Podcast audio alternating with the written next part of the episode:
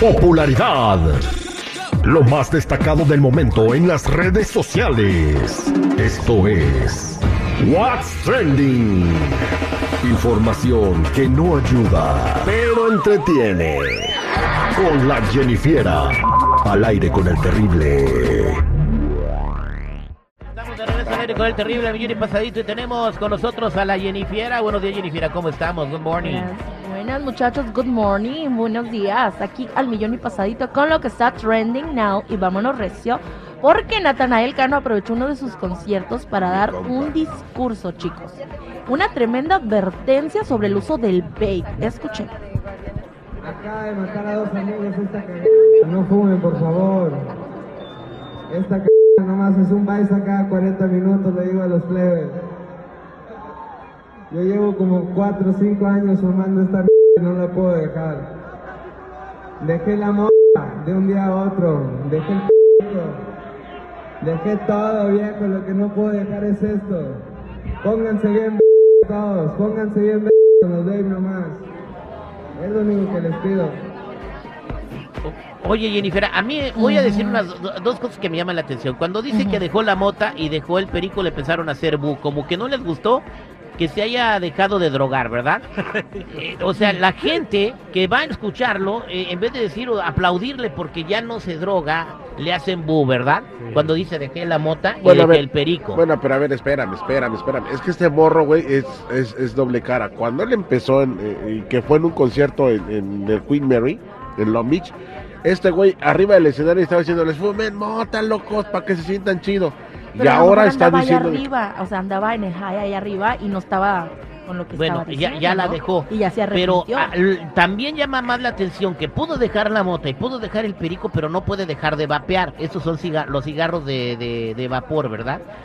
Eh, esta, esta madre mata gente más que el tabaco porque ese estás fumando aceite y eso se te queda ah, eh, como los carros cuando tapan los pistones o el motor el aceite quemado ¿Se eso se te queda en las vías respiratorias. Y si ese aceite se te tapa las vías respiratorias te fuiste ya no te salva nadie. Oye, ¿y todos los morritos cómo fuman esa madre? bueno, ahí está la advertencia, padres de familia, y bueno, esas cosas vienen de, escondidas de una manera creativa, como si fueran USBs, como si fueran memorias de teléfono. eh, Huelen rico. eh, eh, huelen, sea, tienen que tener mucho cuidado y revisar a sus hijos, y sobre todo si dicen eh, tí- típico que está vapeando o se está drogando, se encierra en su cuarto. Tienes que revisar muy bien todo lo, lo, lo que usan y consumen tus chavitos. Así es. Pero bueno, chicos. Ya demos el consejo del día. Ahora vámonos con otra cosa. Porque, ¿qué creen? Andan llamando hipócrita a Tenoch Huerta. Tenoch ¿El que vive lejos? Eh, Namor. ¿Quién? Eh, Tenoch Huerta fue este mexicano que interpretó a Namor en la película de Black Panther, Wakanda Forever. A Pero- ese mismo. ¿Y ¿Y por qué qué? ¿Por qué? Por andar cobrando las fotos. Estuve en una, en una presentación en un evento de la Mole Conventions y pues se convirtió ahí viral en las redes sociales, sobre todo en Twitter, los precios que cobra por tan solo una fotografía con él, que son 1.800 pesos por foto. Lo que hizo que muchos le dijeran hipócrita, da- dado que él en una ocasión dijo que él estar en contra del capitalismo. ¿100 dólares por foto? Sí, en, en- contra del ca- capitalismo. Es una persona que abraza mucho la, la cultura este, socialista. O sea, básicamente... Bueno, pues aquí con esa actitud que está teniendo, no, no, para nada, Eh, ¿eh? eh, admira a che, Vegar- che- Che Guevara, o sea, pero hay que ver. Habrá sido un evento de una organización no lucrativa donde él estaba tomándose fotos para alguna causa. Ajá, pudiera O ser. sea, ¿no? pudiera haber sido eso. Pero si hubiera sido tal el caso, no hubiera quejas. Porque la gente sabe, tú sabes muy bien de que si vas a estar aquí te van a decir, oh, pero tienes que aportar 500 varos, tú sabes si sí o no. O sea, el señor sabía.